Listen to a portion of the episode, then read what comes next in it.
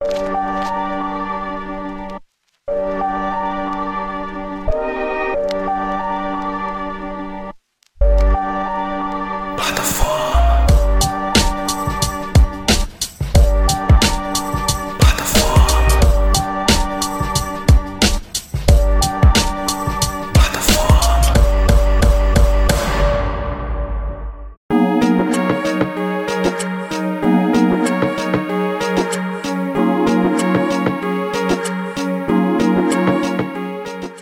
Galera, me chamo Jonathan Fernandes, está na plataforma de número 149, o primeiro do mês de junho, e a gente está gravando isso no dia 1 de maio, né? Eu sei que essa informação não é muito necessária, né? Porque o episódio vai ao ar, é, não, não vai ao ar no dia da gravação, mas eu tô com uma pessoa aqui que há tempos é, é, a gente queria gravar e nunca dava, por conta de agenda.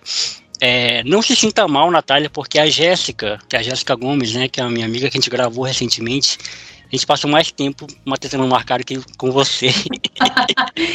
então, você não é a convidada que mais deu trabalho para marcar a agenda. e a culpa nem sempre é só da convidada, às vezes eu também não tenho agenda, então uhum. é questão de agenda. Mas eu insisti na Natália porque é, eu queria muito gravar com ela. Quando eu quero muito gravar com pessoa, eu insisto um pouquinho mais, né? Porque eu acho que vai valer a pena e a troca, né?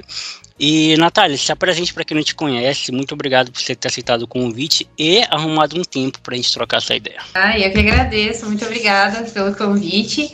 Estou muito feliz, meu primeiro podcast. então, é, valeu mesmo pelo convite. Bom, eu tenho. Eu sou a Natália, né? Eu tenho, tenho 33 anos, faço agora 34 no dia 29 de maio, no final do mês. Uh, moro aqui em Votorantim, sou mamãe da Manu, que tem 9 anos. Sou irmã mais velha de três meninas. Meus pais também é, moram aqui próximo a mim. E conheço o Jonathan da Evo, nosso, nosso trabalho. E por coincidência, a gente tem o mesmo sobrenome, não tem? Sim. e é isso, gente. Muito obrigada. É isso.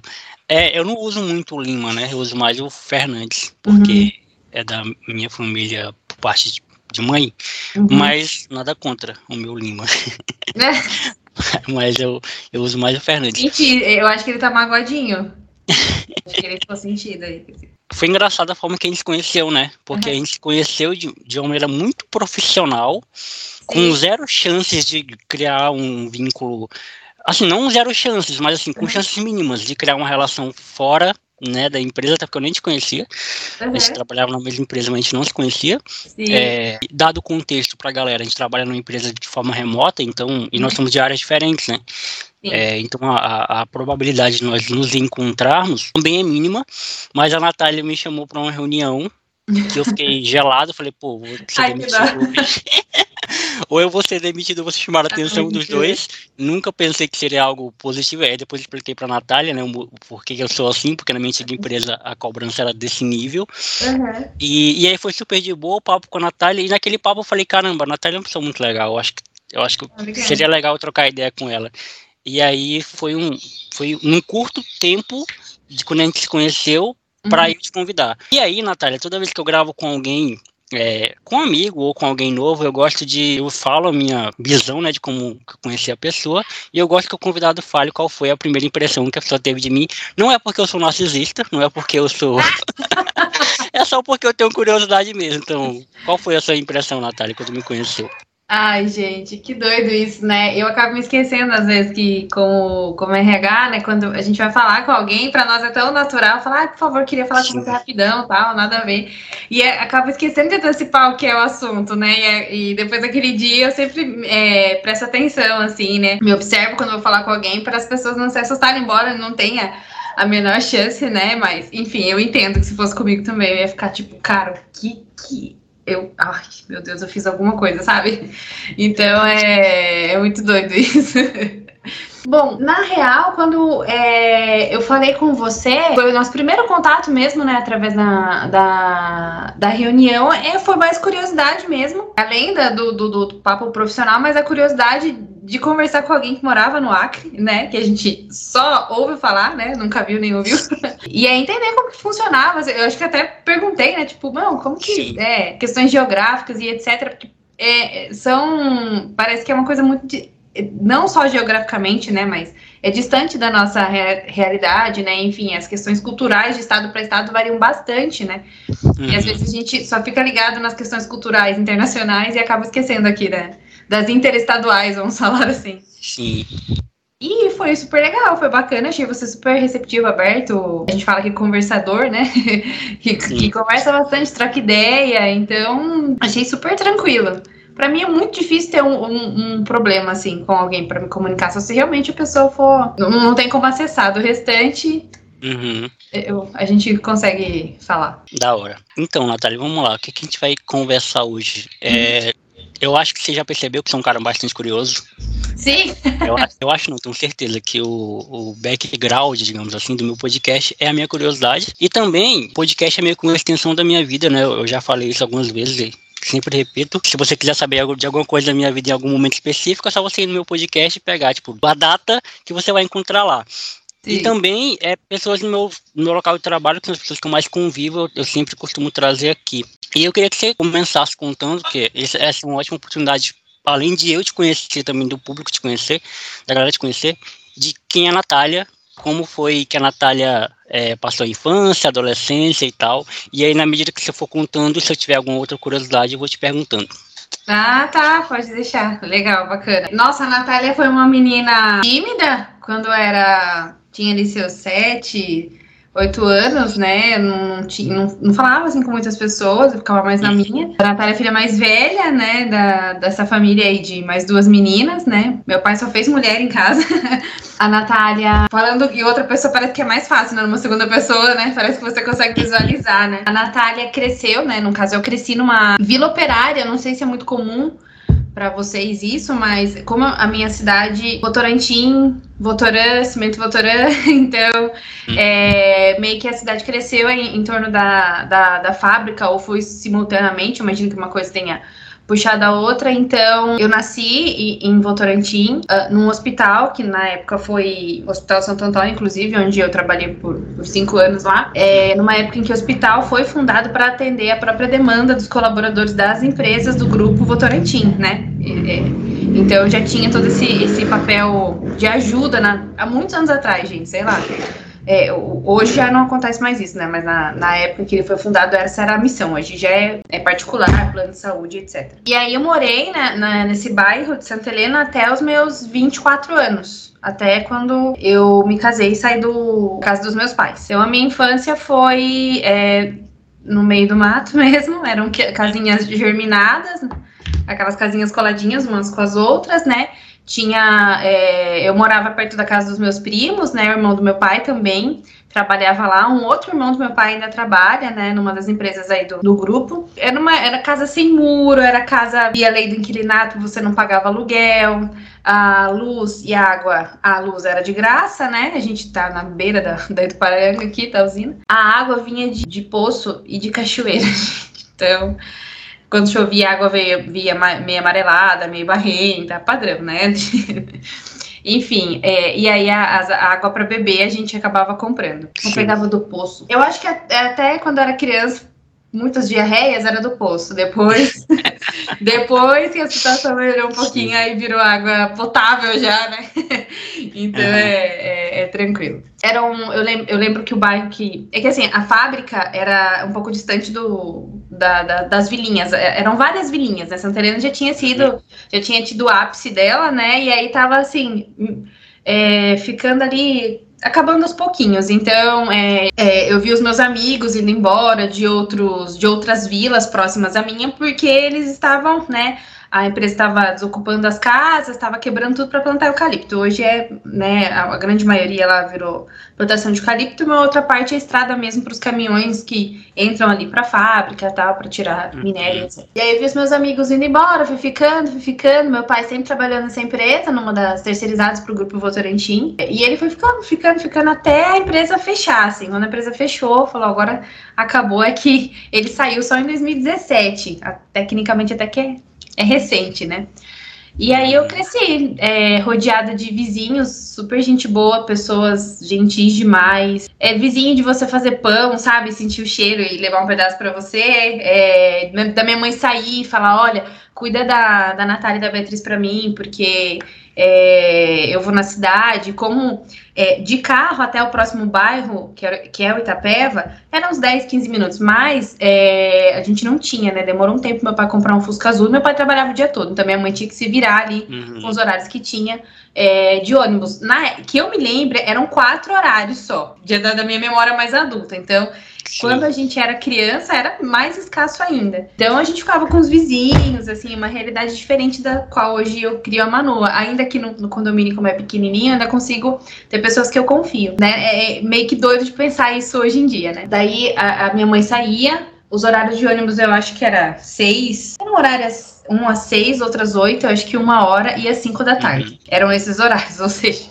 você não via nenhum desses, você tinha que ficar no centro da cidade de Votorantim, porque não tinha, tinha Uber, o táxi era caríssimo. Gente, era uma coisa assim que a gente para pra pensar. Como que a gente vivia, né? Como que a gente vivia? Eu falo, cara, como que vivia, gente? Não dá, não tinha. É, não tinha internet. Meu primeiro celular eu tive. Fui tê-lo com 18 anos. Então, é, e era um pequenininho. A tinha, a tinha ainda era era rainha aí da, da, da, da, da telefonia no Brasil, né? Então era aqueles 50 centavos, acho que por um minuto, nem lembro como que era a promoção, SMS limitado tal.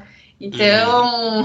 faz tempo já, né, cara? E foi ali que eu cresci, que eu estudei por um tempo. A fábrica fornecia ônibus. A própria fábrica da Votorantim mesmo fornecia. Tinha parque, gente, esqueci esse detalhe. O parque que nós estudávamos era um parque nome de alguma da, da dos membros ali da família Emílio de Moraes, que eu não vou saber, Helena, não lembro mais. É um, e hoje o parque está desativado, virou uma casa de retiro, mas ainda existem alguns brinquedos que na época os brinquedos eram construídos de cimento, alguns túneis, algumas coisas que você podia brincar ali, enfim. Então, muitas memórias. É, muito rio, muito açude, muito mato, muito. Uhum vento, muito sol, muito calor, tudo assim muito intenso, porque, né, a gente tava ali, não tinha poluição, né? Então era uhum. muito tranquilo. Tirando a água, gente, o resto tava tranquilo, né? Pele boa, já tava tudo certo. Era, era assim a nossa, a nossa rotina. Aí, por um tempo, a São João é, nos levava e nos buscava, né? Tinha, a gente o nosso motorista, amiguinho, que sempre conversava com a gente e tal. E depois eles tiraram a própria prefeitura de Votorantim, colocou alguns ônibus e eles eram destinados para as crianças eh, exclusivamente. Então, era, era penoso. Às vezes as pessoas saíam de manhã para levar um filho no médico, tá, não podiam pegar carona com a gente para voltar. Dependia muito do motorista se ele se uhum. o coração dele, se ele não, não é nem o coração, se ele podia dar carona sem ser depois, né, se alguém não for lá falar no ouvido da da prefeitura, porque senão a pessoa só ia voltar 5 horas da tarde, sabe? Essa parte do transporte era meio, meio, meio difícil. E aí foi aí que eu estudei, fiz parquinho, fiz pré-escola, eu e as minhas irmãs, indo e voltando. Você sempre morou em Votorantim ou você chegou a morar? Eu, eu fui morar em outra cidade, é, que é Sorocaba, que é do lado. Uhum. Eu fui morar em Sorocaba por um tempo, quando eu me casei, eu fiquei um ano morando é, um ano, acho que não deu nem isso. Sei lá, uns 10 meses morando no, no Parque São Bento, que é na Zona Norte. Daí depois voltei para Votorantim, fiquei em Votorantim, isso foi 2014, eu acho. Aí voltei, de, voltei em 2015 para Votorantim, fiquei de 2015 até 2009, 2019, perdão. Depois, em 2019, daí eu fui morar com os meus pais. Em 2017, meu pai foi o último morador a sair da vila, então ele uhum. construiu a casinha dele é, em Sorocaba. E aí eu fui morar com eles, porque daí já havíamos separado, né? Já fazia um, um ano e pouco, dois anos, na verdade. Aí eu fui morar com eles pra recuperar a minha vida financeira, que tinha ficado uma bagunça, para eu entender entender também como que eu ia conseguir fazer as coisas, enfim, as coisas não uhum. tinham saído como eu tinha imaginado que, que aconteceria. E aí eu fiquei morando com eles de 2019. O plano era ficar no máximo, no máximo dois anos. Mas aí entrou a pandemia, né? E daí é, acabou é, atrapalhando ou não, né? E aí eu saí, voltei aqui para Votorantim em junho do ano passado. Então, basicamente só morei em Votorantim. Até fui para Sorocaba mas é, meu coração é votorantinense. certo. É, pra gente, eu acho que eu vou falar do meu local de fala, né? Pra gente de Rio Branco, pra gente do Acre, é, é difícil entender a dinâmica de como funciona São Paulo. Uhum. E eu já tentei entender algumas vezes e, e desisti, né? É, principalmente quando o pessoal fala de Zona Leste, Zona Sul, é, cidades metropolitanas, a grande São Paulo. Aí, mano, isso não faz sentido na minha, não entra na minha cabeça de Rio Branquense. Mas ouvindo você falar, até tipo, quando eu ouvi você falar, quando a gente trocou ideia lá na, na empresa, e agora, que Votorantim é uma cidade, tipo, de interior, né? E, e, e, assim, quando um paulista fala que mora numa cidade de interior, é porque realmente é interior. Né? É. Tipo, é afastado de, né, da, da, daquela é, loucura então, que é São Paulo, né? Eu acho que no início até era assim, tipo, as pessoas pensam que é tem cavalo andando, sabe? Uhum. A galera meio que toca galinha na pista, umas coisas assim, mas é, acaba sendo interior pela questão geográfica mesmo, mas é uma cidade grande, é uma cidade de, de, fica de fácil acesso, né? Então, tipo, daqui até o escritório da empresa, por exemplo, eu levo uma hora e quinze, uma hora e vinte, sabe? Então acaba. A gente pega muita, muita via de acesso rápido. Então acaba sendo assim. É, é um interior bem localizado, vamos dizer assim, com oportunidades. Dá para você ter bastante, bastante preço. Sorocaba, que é a cidade grande, que é do lado que também é, é considerado interior e é bem maior, também tem um polo industrial muito forte. Então a galera meio que fica aqui nessas cidades ao, ao redor, né? Pra trabalhar lá e. Enfim, isso na época do presencial, né, gente? Hoje eu acho que já deu pra galera se adaptar aí morando mais aonde quiser, né? Não necessariamente mais uhum. próximo do trabalho. Sim, sim. É, é por isso que eu falo, porque assim, Rio Branco é a capital do Acre, né? É, uhum. é, pra gente é uma cidade muito grande. Uhum. Muito grande comparado à cidade de interior. Tem cidade de interior aqui que é muito, tipo, pequena, sabe? É uma vilazinha. Você, você, você, entra numa cidade e você já vê o fim dela, de tão pequena que ela é. E, e assim, a, a, eu, eu sei que as cidades do interior do, de, de São Paulo não, não são desse tamanho, né? Não são tão pequenas assim a esse nível. É, mas assim, uma pergunta bem, bem particular, o quanto que, tipo, morar aí, né? Porque eu já fui em São Paulo, então eu sei como é São Paulo né? Eu sei como funciona o ritmo da cidade. Mas o quanto que morar aí, tipo, impact, é, influencia ou influenciou na tua vida, na tua forma de enxergar as coisas e tal. Uma Eu acho que você nunca parou pra pensar nisso, né? É, é que pra mim, é, não tive, né, é, escolha. Nasci, fiquei aqui, conheço Votorantim. Então, é, a segurança de conhecer e dominar, né, a, a área onde eu me criei, eu acho que é o que me traz, me traz segurança, né? Me traz. Eu sei, assim, se eu precisar de alguma coisa, onde eu devo ir, o que eu devo fazer, quais caminhos eu devo pegar e etc. Então acaba sendo mais, mais confortável para mim nesse, nesse sentido. Fico próximo da minha família, dos meus amigos, né? Eu tenho um grupo de amigos no WhatsApp que nós estudamos juntos em 1996. A gente se fala até hoje, estudamos juntos no parquinho, né? Porque os pais também trabalhavam juntos, na... os pais se conhecem, inclusive, né? Na, na empresa, enfim. Então, eu acho que é, é isso, isso que me impactou, né? É, em, em, continuar aqui, em permanecer aqui, né? Uhum. Eu fui e voltei porque não que eu não, não vá morar em outra cidade, etc. Mas não sei, eu acho que eu preciso conhecer, assim, eu acho que preciso dominar mesmo para poder falar, putz, moraria em outro local. Mas aqui, aqui tá legal, eu gosto de. É, nesse sentido, então, a gente, tem, a gente tem o mesmo pensamento e a mesma visão, porque assim, eu não me imagino morando em outro lugar. Tá, eu me imagino sim, morando em outro lugar, uhum. porém com data de validade, sabe? É, por exemplo, ah, eu, eu consigo passar um ano em São Paulo? Consigo, uhum. porque hoje eu tenho um trabalho que me possibilita trabalhar em Hong Kong, sei lá, em qualquer uhum. lugar do mundo, né? Mas assim, ah, um ano. Um ano depois eu volto para cá de novo. Algumas pessoas já me falaram que, que se eu for, eu vou mudar de concepção. E eu acho que não. Eu acho que não, porque, tipo assim, eu me conheço, né? Eu gosto da zona de conforto. Eu gosto de me sentir confortável, sabe? Eu gosto de me uhum. sentir bem onde eu tô. E, eu, e toda mudança, eu não sei se você é assim também, mas toda mudança mexe muito comigo, sabe? Mexe uhum. com o meu humor, mexe com a minha forma de. Cara, eu sou muito difícil de. Eu sou fácil de me adaptar aos locais, mas eu sou muito difícil de me sentir confortável onde eu tô. Uhum. Preciso entender, é um processo, é rotina. É, pra você ter ideia, tipo, eu comecei a correr agora, faz pouco tempo, né? Por uhum. conta própria, eu fiquei batendo nessa tecla, pô, eu tenho que fazer algum exercício físico, porque eu tô Sim. muito sedentário eu tô muito mal de saúde, eu tô comendo muito mal, eu tô bebendo muito.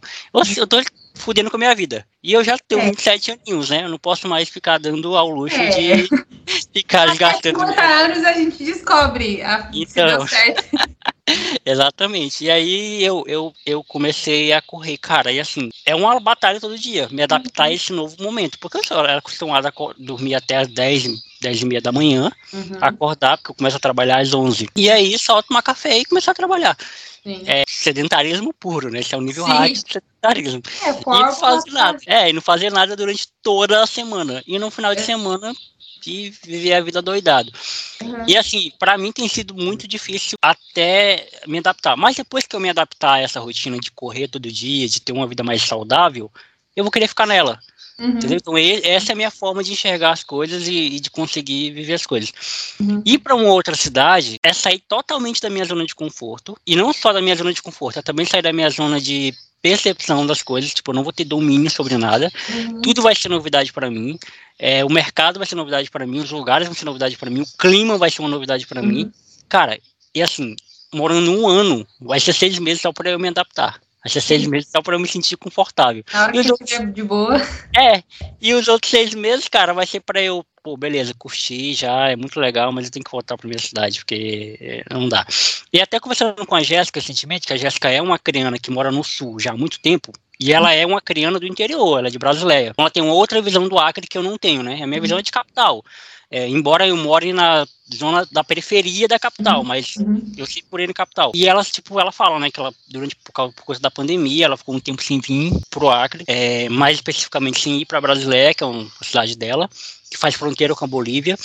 E ela falou, cara, que ela recarregou a energia, ela recarrega energia, porque ela come a comida daqui, ela fica Sim. perto da família. A família também é uma outra, né, é um outro uma outra energia, um outro combustível a mais que faz com que e... tudo seja, seja não seja, é predominante, né, para a escolha de você continuar na sua cidade. Sim, sim, sim, sim. Eu acho que, como eu já morei com os meus pais e, e era numa outra região da, da cidade de Sorocaba, eu acho que eu só até me adapto fácil, mas eu só, eu só preciso conhecer ali a região e buscar maneiras de ser prática naquilo que eu estou fazendo, né? Então, hoje, por exemplo, eu moro é, a escola numa esquina, a escola da minha filha, a farmácia na outra, o mercado na de cima Sim. e a cadeia, sabe, tudo pertinho, porque eu não tenho carro, então não faz, faz zero sentido eu ficar nessa batalha, vai fazer uma coisa. Eu odeio fazer isso, sabe? Eu odeio ter que fazer várias coisas. Se eu tiver que sair, eu faço tudo de uma vez na rua. Eu não gosto de ficar vai e volta, vai e faz. Ah, não dá pra mim. Então, eu aqui eu me sinto bem, além de estar perto da, da minha irmã, dos meus sobrinhos, né? Meus pais moram próximo também de carro, é 20 minutinhos, mas ainda assim é a minha, é a minha quebrada, como eu falo, né? É o meu local, eu sei aqui, eu, eu domino, eu falo pro meu pai. Eu, esses dias a gente foi no mercado e, e, eu entrei com algumas sacolas, e como é um mercado que eu vou todos os dias, é, ninguém pede pra pôr a, a sacola naquele guarda-volume, porque, eu, ok, é, me conhece, enfim, sabe que eu sou da, aqui, moro do lado do mercado. Meu pai, não, a gente tem que deixar. Eu falei, pai, aqui é minha quebrada. Pode entrar comigo, não tem problema. É só uma sacola com bolachas, tal. Faz parte da segurança do mercado, mas eles têm estão observando. Fique tranquilo. A gente só vai pegar ali a sua cerveja e já vai sair. Ele, ah, então tá bom. então é, é, esse. É muito doido esse negócio, né? Muito, de você conhecer as pessoas só da convivência ali, né? Da, dessa parada de todos os dias, né? Enfim, todos os dias eu passo ali. Não porque eu adoro o supermercado, não, gente. Não é isso. Mas é porque eu vou comprar pãozinho, né? Então eu entro no mercado. Daí sim eu faço esse esforço, saio da academia e eu vou passar pra pegar meu filãozinho, que é de lei todo dia, já que eu tô aqui mesmo, é pertinho, é caminho, se for caminho, já ganhou meu coração. É caminho, então eu passo pra pegar. É, bom demais. E, Natália, e, e o lance da formação? Você sempre quis ser o que você é hoje ou você teve outros sonhos? Na verdade, nossa, não. Quando eu era criança, eu queria. Sonho de criança, né? Ah, eu queria ser veterinária, queria ser bióloga. Quem nunca, né, gente? Queria ser uma coisa que depois você fala, meu Deus do céu, não, dá bem, né? Faz sentido, né? É, os testes vocacionais também não davam, nem sei se a galera faz teste hoje em dia, mas na época que eu fiz também não davam nada muito.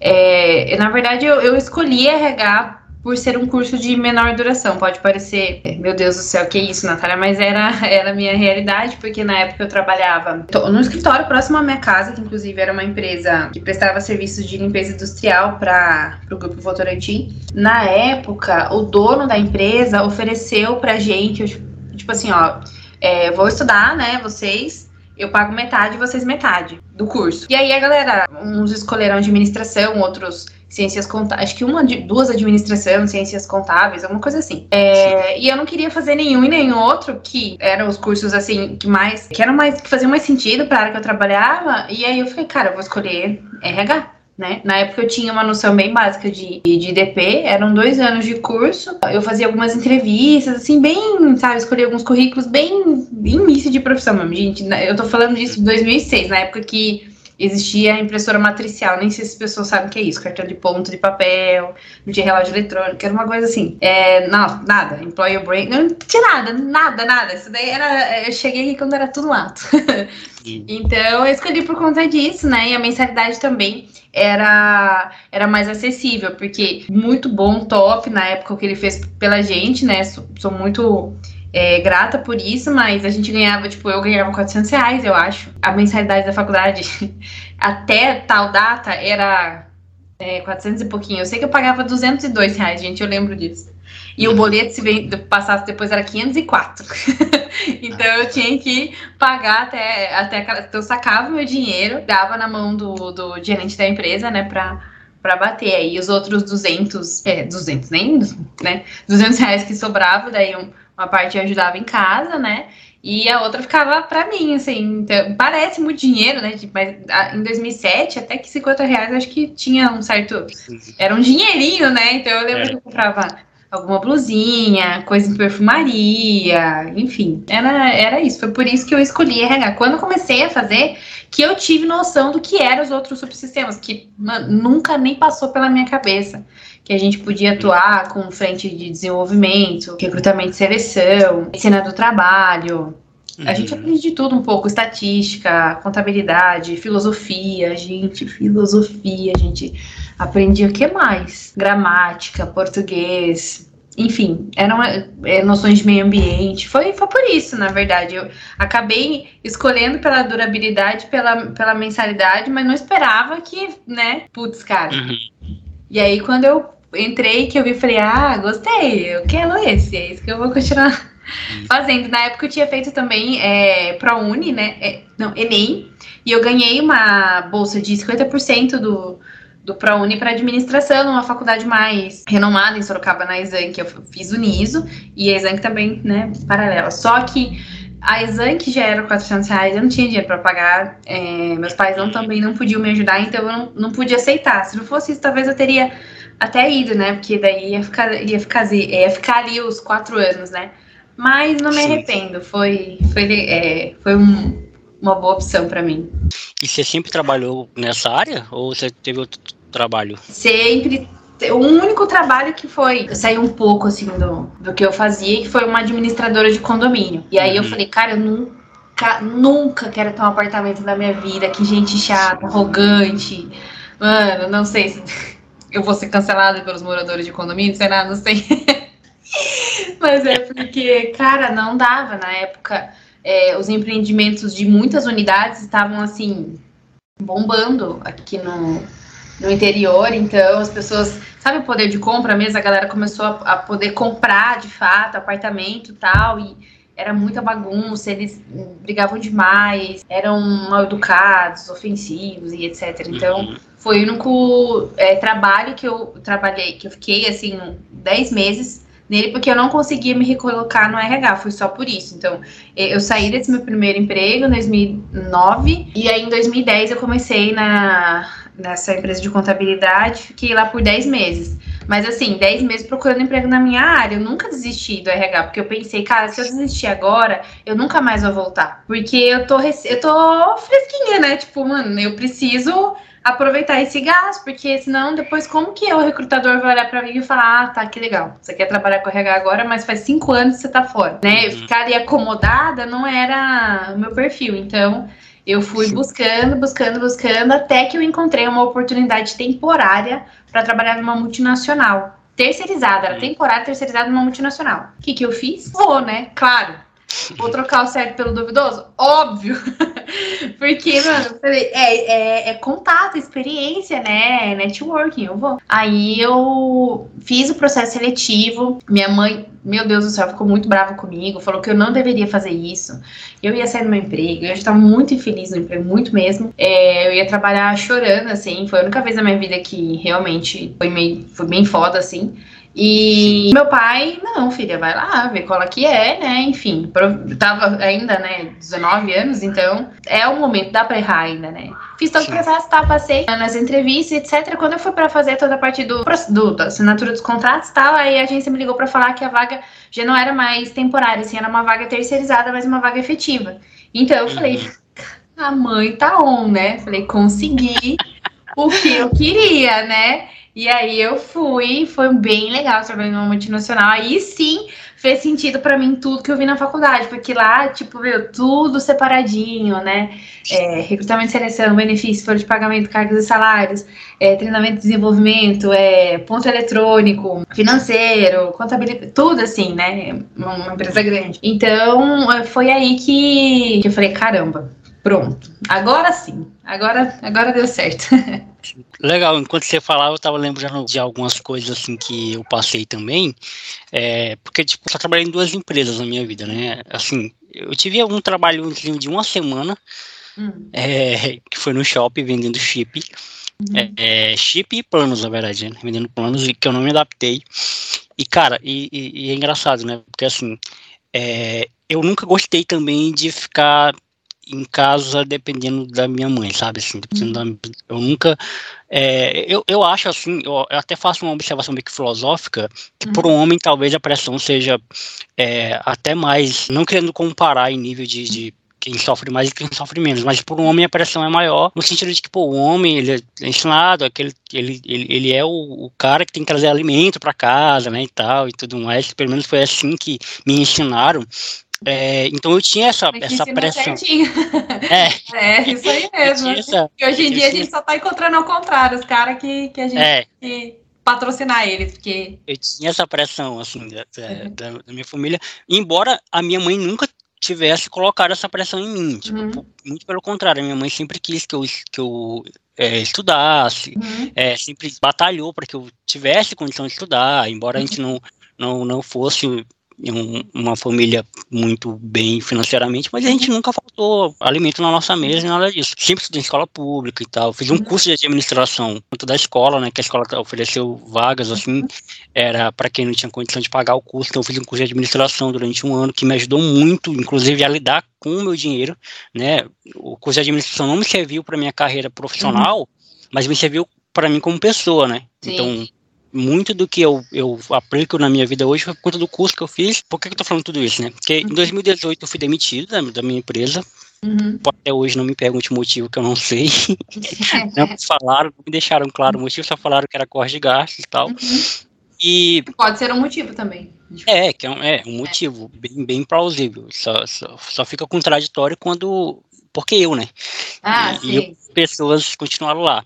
Sim. Mas não vem ao caso, que aí em 2020 eu voltei para lá de novo. E aí eu passei o ano de 2019 todo desempregado com essa pressão. Assim, eu lembro que eu namorava na época, e isso também era uma questão para mim. É, que eu ficava falando, eu não tenho um dinheiro para comprar um sorvete para essa menina. um e, assim, picolé, meu Deus do céu. É, um picolé, assim, e eu sempre tive essa. E isso aí, isso vem, isso é de família. Minha avó também é muito assim. Minha avó não gosta de pedir dinheiro. Eu moro com minha avó hoje, né? Minha avó, tipo assim, às vezes falta alguma coisa, ela morre faltando, mas ela não me pede, assim. Ela nunca gostou de. Ela não gosta de pedir. E eu acho que a minha mãe é um pouco assim, eu sou assim também, eu não gosto de pedir, assim, dinheiro, nem nada assim para os outros. Eu gosto de eu mesmo ter, eu mesmo fazer meus corre e tal. E isso foi bom para mim, durante certo ponto. Isso é bom para mim uma semana, porque eu não me adaptei, exatamente isso que você estava falando, cara. É, foi uma semana, mas assim, cada dia que eu ia trabalhar, eu ia com muita pressão, é, gente enchendo o saco, eu não sei, eu não lidou muito bem para trabalhar essa operação, é, não é comigo, é tipo trabalhar com a exigência de que eu tenho que render todos os dias, porque tem dias que a gente não tá para render, tem dias que a gente não tá bem, e, e eu não consegui, e eu peguei e falei, pô, eu lembro do pessoal falar, pô, mas tu tá desempregado, esse dinheiro seria muito bom para tu. Eu falei, cara, tem muita coisa na vida, na verdade tem quase tudo na vida é muito mais importante que o dinheiro. É, então, eu vou foder meu psicológico aqui por conta de uma dessa grana, beleza, mas eu não vou. Primeiramente, eu não ia ter tempo para desfrutar dessa grana, que eu trabalhava de domingo a domingo. Então, assim, eu ia usar esse dinheiro aonde? Né, no trabalho, no shopping, né? E, então, eu estou dando todo esse contexto, né, só para comentar uma coisa que você falou, viu como eu sou prolixo? É, eu sou muito prolixo. Mas, enfim, para falar sobre isso, né, que às vezes a gente toma decisões é, profissionais na vida, e não só profissionais, mas muitas decisões, uhum. que remam contra a, a, até as circunstâncias que as pessoas estão observando. Que era o meu caso naquela época, né? Eu precisava muito da grana, beleza que eu era um jovem, é, uhum que, e, e, outra coisa, né? Um jovem que não optou por faculdade. Né? Uhum. Foi um jovem que não optei por fazer faculdade. É, então, assim, tinha toda a pressão. E eu agradeço muito a minha mãe, porque hoje eu consigo ver isso de uma maneira mais macro. Uhum. Que a minha mãe foi, foi, muito foda nesse sentido também, que ela não me pressionou, ela não colocou essa pressão em mim, né? Ela via os filhos das vizinhas fazendo faculdade, os filhos uhum. das outras pessoas falando, pô, meu filho já fez tal concurso, passou não sei aonde, e a minha mãe para ela não, porque ela sabia o filho que ela tinha dentro de casa, né? Uhum. E para minha mãe isso nunca foi uma questão. Sim. E para mim também não, graças a Deus. Mas eu entendo que muitos dos meus amigos foram por um caminho, por pressão, né? Tipo assim, fizeram um curso errado. Por isso que eu te fiz uhum. essa pergunta, né? Você, você, sempre quis trabalhar nessa área. Foram por curso errado, depois identificaram que não era aquilo que queria, perderam tempo, porque era para estar tá fazendo outra parada que eles não. Uhum. Sabe? Então, assim, é muito mais uma questão de, pô, você tá bem com o que você tá fazendo, né? Do que uma questão de, ah, vai me dar uma grana. Sim, né? sim, sim, sim, sim, faz sentido. Acho que é muito complexo, né? Esse. É, é, muito de, de como cada um vê, né? Como cada um foi criado. Enfim, eu entendo que na época dos nossos pais, possivelmente eles não tinham poder de escolha. Possivelmente não, com certeza, eles não tinham poder nenhum de escolha. Então, é, falar que você vai sair do seu tempo para uma oportunidade que não é segura é, meu Deus, é inadmissível. Mas para o contexto, para a cabeça deles e etc. E depois, quando dá certo, eles não admitem, né? Porque, tipo, mano, não vou passar pano pra essa loucura, né? Mas eu sei, uhum. ainda bem que deu certo, como disse meu pai. É, ainda bem que deu certo, assim, tipo, né? Deus uhum. te ajudou ali, né? É, mas a gente tem que fazer a nossa parte, não adianta também só ficar pedindo e não, não correr atrás, né? É, é, são várias maneiras, né, de pensar. Não sei se eu fui. Eu tô buscando lembrar se de alguma maneira, meus pais sempre foram tão pé no chão como que eu me desenvolvi dessa forma, assim. Eu sempre fui uma criança quieta, ansiosa, assim, foi muito medrosa, então. Mas eu acho que eu tenho esse, esse negócio, assim, se eu falar, não, vou, vai, não vou, não vou ficar aqui não, que isso aqui não vai dar certo, vou voltar para minha área, eu vou, sabe? Então, é, é sofrido, mas, mas vale a pena, né? Você meio que pagar o preço por algo que você quer nesse sentido, né? Mas eu não me lembro de nenhuma recordação que eu tenha venha na memória que mostre. Geralmente pode copiar alguma coisa do pai ou da mãe, né? tipo, não, eu vou fazer, não sei o uhum. que. Meu pai sempre foi muito muito racional, muito centrado, porque ele vem desse papel do, do, homem provedor, né? Pode parecer besteira a gente falar isso, mas eu tô solteira e eu posso falar, gente. Sim. Não tá tendo, tá? Não é que a gente tá querendo alguém que banque a gente, mas a, os, os, homens que a gente encontra não sabem o que é isso. Não sei, eu, eu fico desesperada de pensar que se eu, acontecer alguma coisa comigo, o que, que vai ser de mim e da minha filha, assim né? Eu tenho meu pai, mas eu não sou uma responsabilidade dele nesse sentido, né? Uhum, não mais, né? né?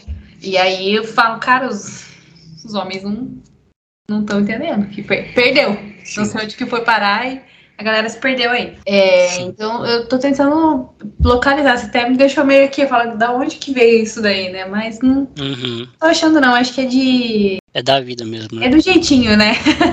Sim. Eu venho de uma realidade onde a gente não, não, não nunca teve muito tempo para ficar pensando nas coisas, sabe? Eu acho que uhum. até por isso minha mãe sempre foi assim comigo. A gente nunca uhum. teve tempo de, ah, vou parar aqui tirar um ano sabático. Não, a gente não tinha. A gente tinha que trabalhar, meu amigo, entendeu?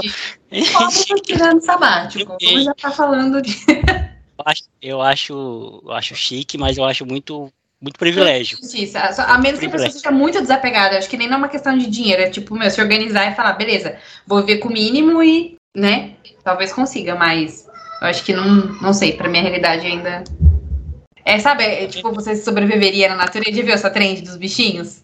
Sim. É tipo a gente, como que você vai sobreviver uhum. sem o seu banho, sem o seu Johnson Johnson, entendeu? Não, não vai lá. É, e eu, por ser muito inquieto também, eu não, eu não conseguiria. Tipo, eu, eu gosto de trabalhar, sabe? Sempre uhum. gostei de trabalhar, eu sempre gostei de estar ativo. Eu sempre gostei de me sentir útil, assim. E deve ser por isso que eu tenho essa, essa veia. Então, assim, a gente, dentro de casa, a gente nunca teve essa coisa de, ah, vou refletir sobre o que fazer. Sobre... É, é, tanto que até essa, essa coisa de profissão uhum. é uma parada distante para mim, sabe? Pra, pra, eu não tenho profissão, sabe? Eu tenho talentos que eu uso nos meus trabalhos. Assim. Um dos meus talentos é a comunicação, então eu faço podcast.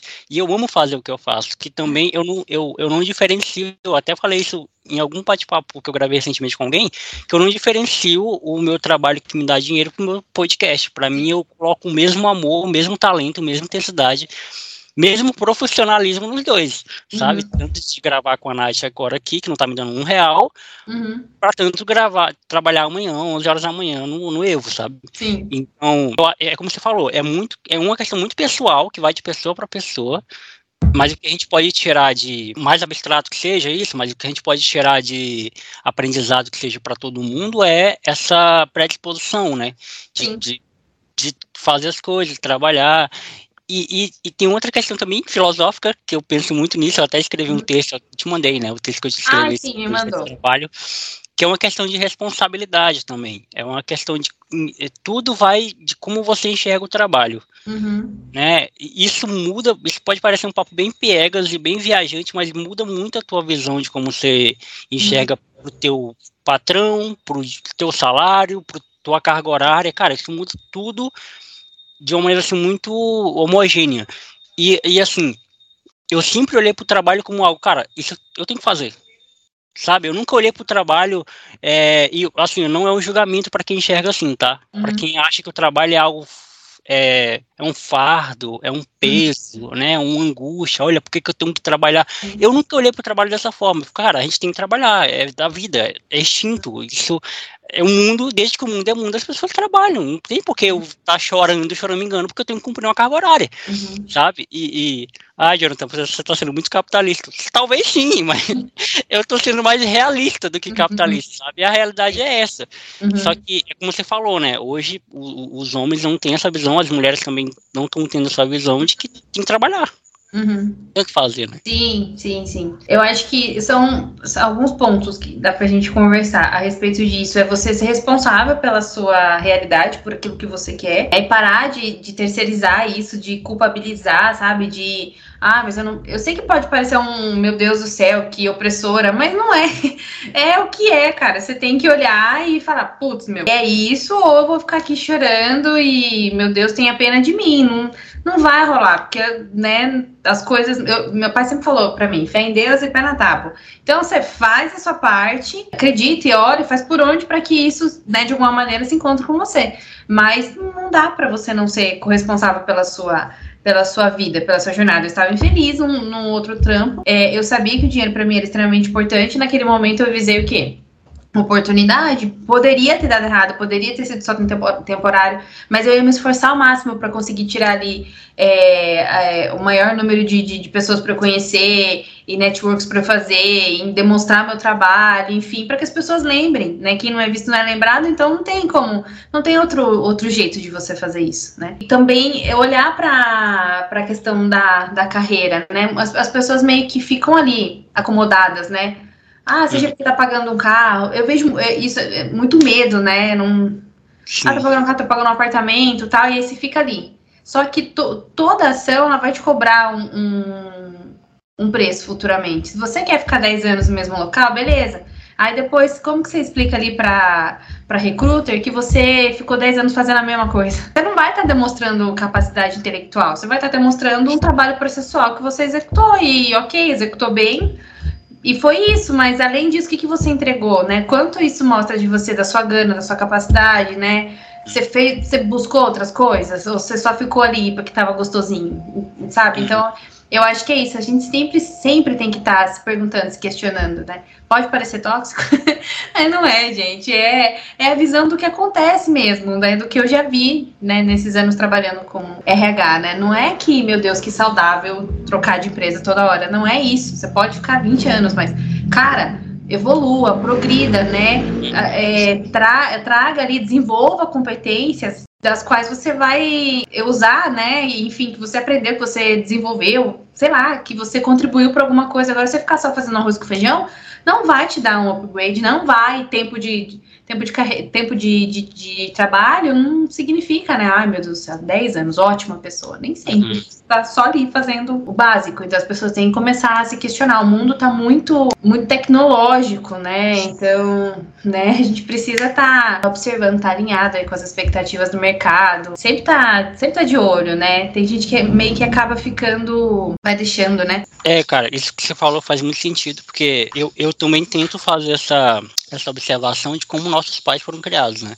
Uhum. É, pô, o sonho da minha mãe, pra você ter ideia, era que eu fosse militar, sabe? Porque, tipo assim, ela, na época dela, o militar, tipo, o jovenzinho que ia pro exército, tinha um status, né? Tinha uma, é, aquela admiração toda, pá. E, só que mais uma vez eu entro a gratidão da minha mãe, né? Tipo, ela nunca projetou uhum. esse sonho dela em mim de uma forma tóxica, né? Ela nunca, pô, ah, se meu filho não for, vai ser um fracasso na vida dele. É. E, e, muito pelo contrário. E, e, eu acho que também isso, a, além do sentido profissional, porque tudo está interligado, né? Se você for parar para pensar, né? A forma que você é educado, a forma que você lida com seus pais, Sim. a forma que você lida com seus amigos, vai uhum. afetar a forma que você lida com o seu trabalho. É tudo uma questão uhum. de correlação. Sim. É, e, e, assim, eu acho que também eu, é uma coisa que essa geração, que é uma geração, eu acho que é posterior à minha, né? Uhum. É, tá aprendendo ainda em passos lentos, porque é muito difícil, tipo, é, desintoxicar um ambiente, né, que há anos, né, foi, foi, foi intoxicado. Tá mudando a cabeça do mercado também em relação, porque eu, na sua época, acredito eu, você precisava ter uma faculdade, né, é, é, precisava ter uma experiência, precisava ter alguns tipos de cursos, e eu acredito que para algumas áreas a faculdade é indispensável mesmo, como medicina e direito, por exemplo, uhum. mas para outras áreas eu acredito que já não, que, uhum. que seja tão é, necessário assim, ou pelo menos não seja um pré-requisito básico. Uhum. É, a gente está mudando a forma de, de, perceber que, cara, você não precisa fazer só uma coisa, né? Você uhum. não precisa ser só uma pessoa. Sim. Ah, quem, vo quem você é? Eu sou pedreiro. Uhum. Então eu só faço casa, não faço mais nada. Não, você pode ser um pedreiro e um podcaster, por exemplo. Sim. Inclusive tem um episódio no meu podcast que o título desse, desse episódio é esse, o podcast pedreiro. Pedreiro, né? Quando eu tava desempregado, eu trabalhava de servente, para uhum. padrasto e tal. E você pode ser, pô, você pode ser cozinheiro e analista de RH também. Você pode uhum. ser, cara, você pode ser muitas coisas porque você tem talentos diversos, né? Sim. Você você pode ser cantora de bar e advogada, uhum. né? Eu conheço alguns, inclusive. é, você pode ser, cara, você pode ser várias coisas. E, e, e, você pode conciliar, e vai chegar um momento onde você vai se destacar numa área, destacar no outra e tal. Eu acredito que é muito uma visão histórica que a gente tem de, de, de olhar para o trabalho, e aí vem essa outra questão que eu falei, né, de olhar para o trabalho com pesar, de, pô, aquele período ali é muito estressante, e aqui eu não quero é, tirar a, a, a, parte de que existem trabalhos que são realmente muito estressantes, né? Uhum. É, é, eu não estou querendo dizer que não existem trabalhos estressantes e que o, é, esse mundo bita não existe, né? Esse mundo uhum. perfeito não existe, mas é, o trabalho também é uma responsabilidade, assim como uhum. você tem responsabilidade de ser uma pessoa agradável no, na, na sua casa, na uhum. sua vizinhança, você também tem uma responsabilidade de, de, de ir lá trabalhar, exercer o seu melhor e voltar para casa no, no, outro dia e tentar transformar esse ambiente em um ambiente harmônico e tentar. Para mim, isso é muito prático, sabe? Embora a gente tenha uma teorização muito grande de que o trabalho seja isso, né? É, eu não sei qual é a sua visão, mas é, você tá entendendo o que eu tô querendo dizer, né? Sim, não, sim, é, eu tenho esse problema também de falar, falar, falar. Entenderam? Que você vai juntando os pedacinhos, né, e formando a informação que você queria passar. Tá falando, né, a gente tá falando a respeito do trabalho, eu acho que as pessoas acabam também tendo um pouco de receio de enfrentar os seus monstros ali, né?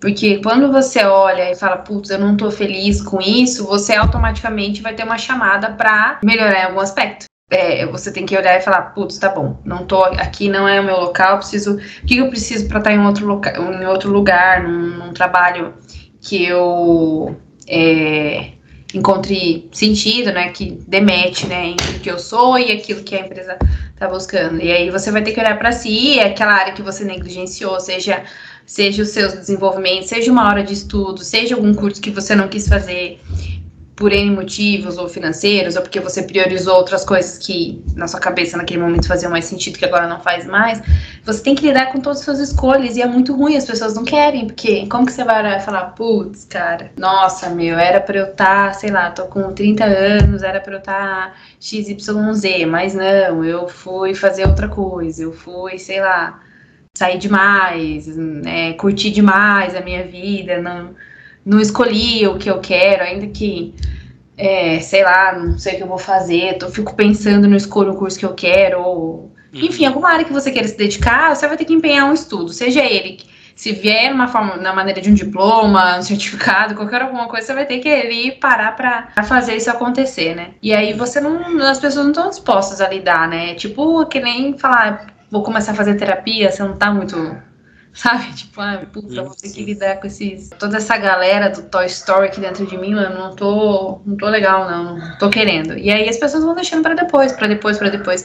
Mas é, é, eu tava pensando sobre isso, né? Que cada ação que você toma, você negligencia, negligencia alguma outra coisa, ou você vai ter que lidar com aquilo em algum momento, uhum. né? Então, é melhor você ir fazendo aos poucos ganhando consciência, tendo controle e se reconhecendo por isso, né? Por cada pequeno passo que você nunca fazer e depois chegar e ficar, putz, cara, e agora? E aí você fica num loop, você não sai. Porque daí você não sabe que você lembra que você tem que fazer, daí quando você lembra que você tem que fazer, você se culpa por não ter feito, por, por culpar.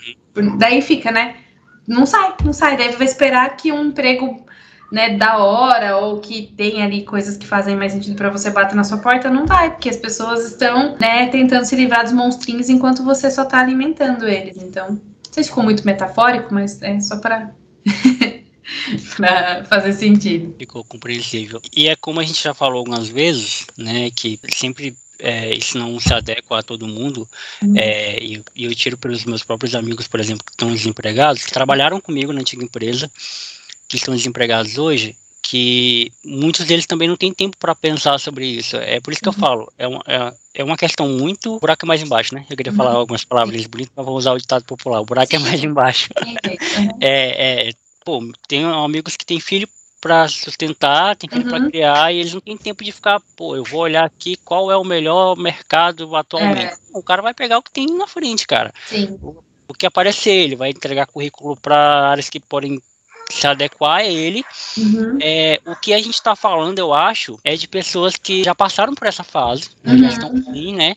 E, e, e, mesmo assim ainda não, não se identificaram com o que uhum. fazem. Uhum. É, eu acho que é muito cômodo muito cômodo e assim muito fácil você prestar um péssimo serviço ou um serviço ruim uhum. porque você não está confortável é por isso que eu falo eu gosto sempre de brincar né que eu gosto da zona de conforto porque eu estando confortável eu consigo fazer as coisas melhor uhum. né? eu sei que é, essa palavra ela ficou demonizada né no ambiente uhum. corporativo porque zona de conforto significa estar acomodado Sim é, é, mas trazendo para nossa vida pessoal, uhum. a palavra, o que a palavra conforto significa, né? É uhum. você estar confortável com o que você está vivendo. Sim. E eu acredito que, o, o, que essa frase, né, ela, ela vira ao contrário para a pessoa. Uhum. A pessoa está desconfortável no trabalho, ela não consegue desempenhar bem. Sim. Ela não consegue, tipo, é, é porque a vida dela tá uma bosta. É, e eu Sim. acredito, assim, que é, o, o, próprio trato, a, a, própria dinâmica do trabalho, assim, como home office, por exemplo, que eu não me imagino mais trabalhando de presencial. Uhum. home office é vida. É, depois da a própria pandemia ela deu mais luz a isso, né? De que as empresas uhum. precisam se adaptar, porque é, é, cara, home office é vida. Também é uma forma de você olhar pro, pro seu funcionário e olha que eu tô falando aqui de uma visão totalmente ignorante, tá, Natália? Se eu falar alguma besteira, você me corrige. Porque você é especialista aqui do, do negócio. Mas a, a, própria forma de você olhar para o seu funcionário, ou para a pessoa que trabalha para você, é de que ele também tem uma vida assim como você tem uma vida, né? Eu acho que a gente passou já era aquela coisa industrializada. É, hierárquica, né? Hierárquica, né? Eu chego às nove, mas você tem que chegar às sete. Sabe? Exatamente. Porque eu sou e, o, o Todo-Poderoso. É.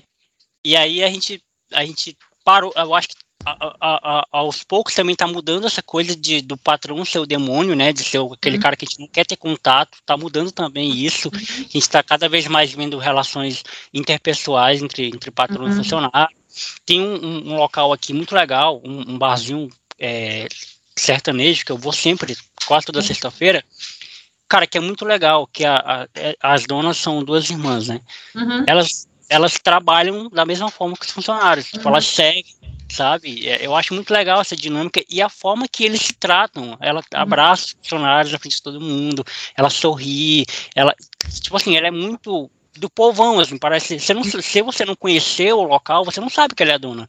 Você uhum. acha que ela é funcionária como como todos os outros, né?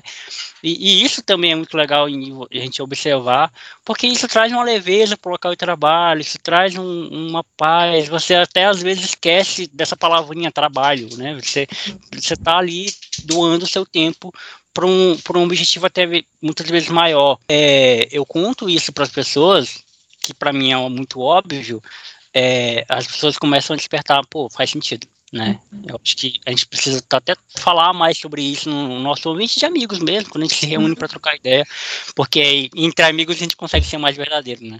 Sim, sim. Eu acho que é um ponto que tem se mostrado bem presente, é, principalmente com toda essa evolução de, de, do digital mesmo, né? Da, do quanto as empresas têm ganham espaço, quanto o LinkedIn, enfim, as outras os outros aplicativos também ganham essa visibilidade, né? Assim, qualquer coisa você pode postar lá, né? E, e falar e etc. As pessoas vão, vão opinar, principalmente no LinkedIn, que é mais voltado para o trabalho, mas um dos pontos que eu acho que traz essa, esse sentimento de gente como a gente é vulnerabilidade, é você, o líder, ser tão, é tão vulnerável quanto você, ainda que em outros aspectos, né? Isso, é, te isso aproxima, não tem jeito. Você fala, putz, cara, ele também tem dor de dente. Ele também é gente como a gente, sabe? Então isso te deixa é, num local de. Tá, ok, tá todo mundo no mesmo barco. É diferente de algumas relações, ainda que sejam, né, tá diminuindo, mas ainda tem, tipo, é, eu vi inclusive um, um exemplo recente é, num comércio que eu frequento aqui e eu vi o, o líder dando instruções pro, pro, pro colaborador falando eu sei que tá cheio hoje, mas vocês vão ter que se virar para, tipo, é assim, ó, vocês vão ter que se virar, se juntar para arrumar lá. E eu fiquei, cara, que da hora, né? Ó, que técnico top. Se virem, coloquem lá o que vocês têm que fazer. Precisa de você para quê, né? tipo, né? Qual que é o sentido? E aí é, é, vem muito vem muito disso, dessa, dessa, questão de poder, né? As pessoas se sentem.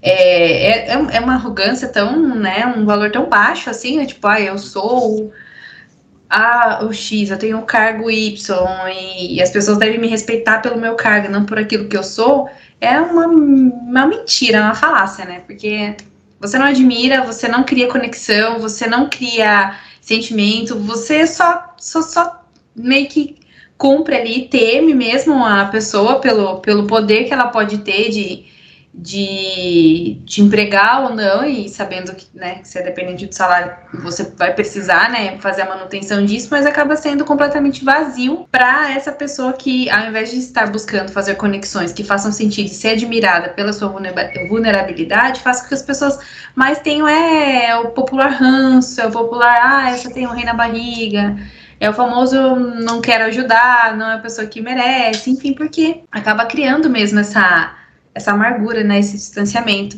E ainda bem que nos dias de hoje a gente tem mais, muito mais dessa vulnerabilidade, né, muito mais do putz, eu também não sei, vamos fazer juntos, do que isso, do que me respeitem porque eu sou é, o líder, o dono, o, o presidente, porque essa, esse sentimento, né, isso é tão, tão pouco, não sei como que a pessoa não percebe isso. Às vezes eu falo, mano, é real mesmo. Será que você não tá percebendo que as pessoas não te admiram pelo que você é, as pessoas não gostam de você? Não é possível. Uhum. Que você não. É tão bom se sentir amado, querido, né? Ver uma conexão genuína, verdadeira. Né? O Randas que fala isso, né? Que eu acho que é o Valério, que se precisar, liga para ele para saber o que fazer, enfim, para quando ele faz algum tipo de.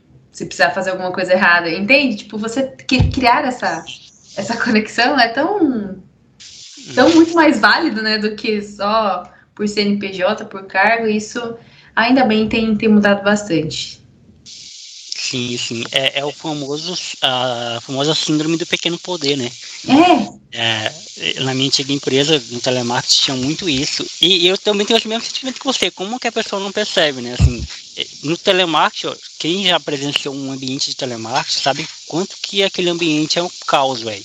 Uhum. E assim, é, a pessoa até uns dias atrás ela atendia do seu lado, ela sabe que atender gente que está uhum. com problemas, que no telemarketing é isso, você só atende uhum. gente com problemas, você não vai atender ninguém que vai te dar a solução, é. ou ninguém que vai te elogiar, você vai atender gente com problema. Aí a pessoa conseguiu um cargo de supervisor, Pronto. que ainda, é, ainda é fazer parte do mesmo ambiente, ela vai estar tá uhum. convivendo com as mesmas pessoas que ela era colega, Uhum. E ela não tem, ela esquece a empatia. Na cabeça dela, ela nunca foi atendente. E eu, e eu falava, meu Deus do céu, cara, essa pessoa, ela, ela, eu acho que ela teve, bateu a cabeça, esqueceu do que ela passava, que ela era uma de nós, que ela fazia o que a gente está fazendo aqui. É, é, é o pior, isso, pior, pior erro que vai. E assim, e se o cliente pedir para falar com o supervisor, provavelmente ela vai ter que atender esse cara da mesma forma que a gente está atendendo. E aí vai, vai para uma questão de caráter mesmo, né? Eu uhum. acho que a gente tenta trabalhar isso de alguma forma, é vocês que trabalham com RH, né? Tenta trabalhar isso de alguma forma, de forma corporativa, mas assim, tem coisas que é caráter mesmo e uhum. eu acho que o trabalho já é do. já é.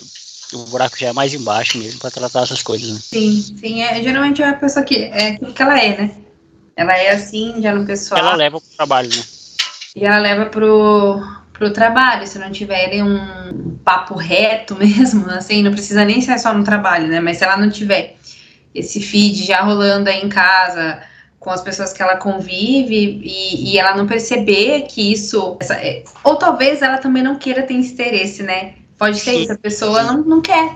Ela quer ser assim porque ela não quer mesmo essa, essa, ninguém se conecte a ela. Ela quer só mesmo, né, demonstrar isso para as pessoas. Pode ser isso também. Que a pessoa que tem um mínimo de empatia, ela vai conseguir enxergar isso.